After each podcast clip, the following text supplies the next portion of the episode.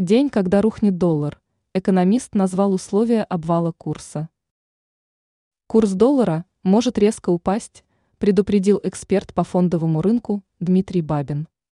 По его мнению, это произойдет сразу же после снижения геополитической напряженности. Об этом сообщает и адита.ру. Что может случиться с долларом? Как рассказал аналитик, обвал доллара может произойти из-за мягкой монетарной политики и больших фискальных стимулов. Эти факторы, пояснил Бабин, оживят деловую и потребительскую активность, а также усилят инфляционную динамику.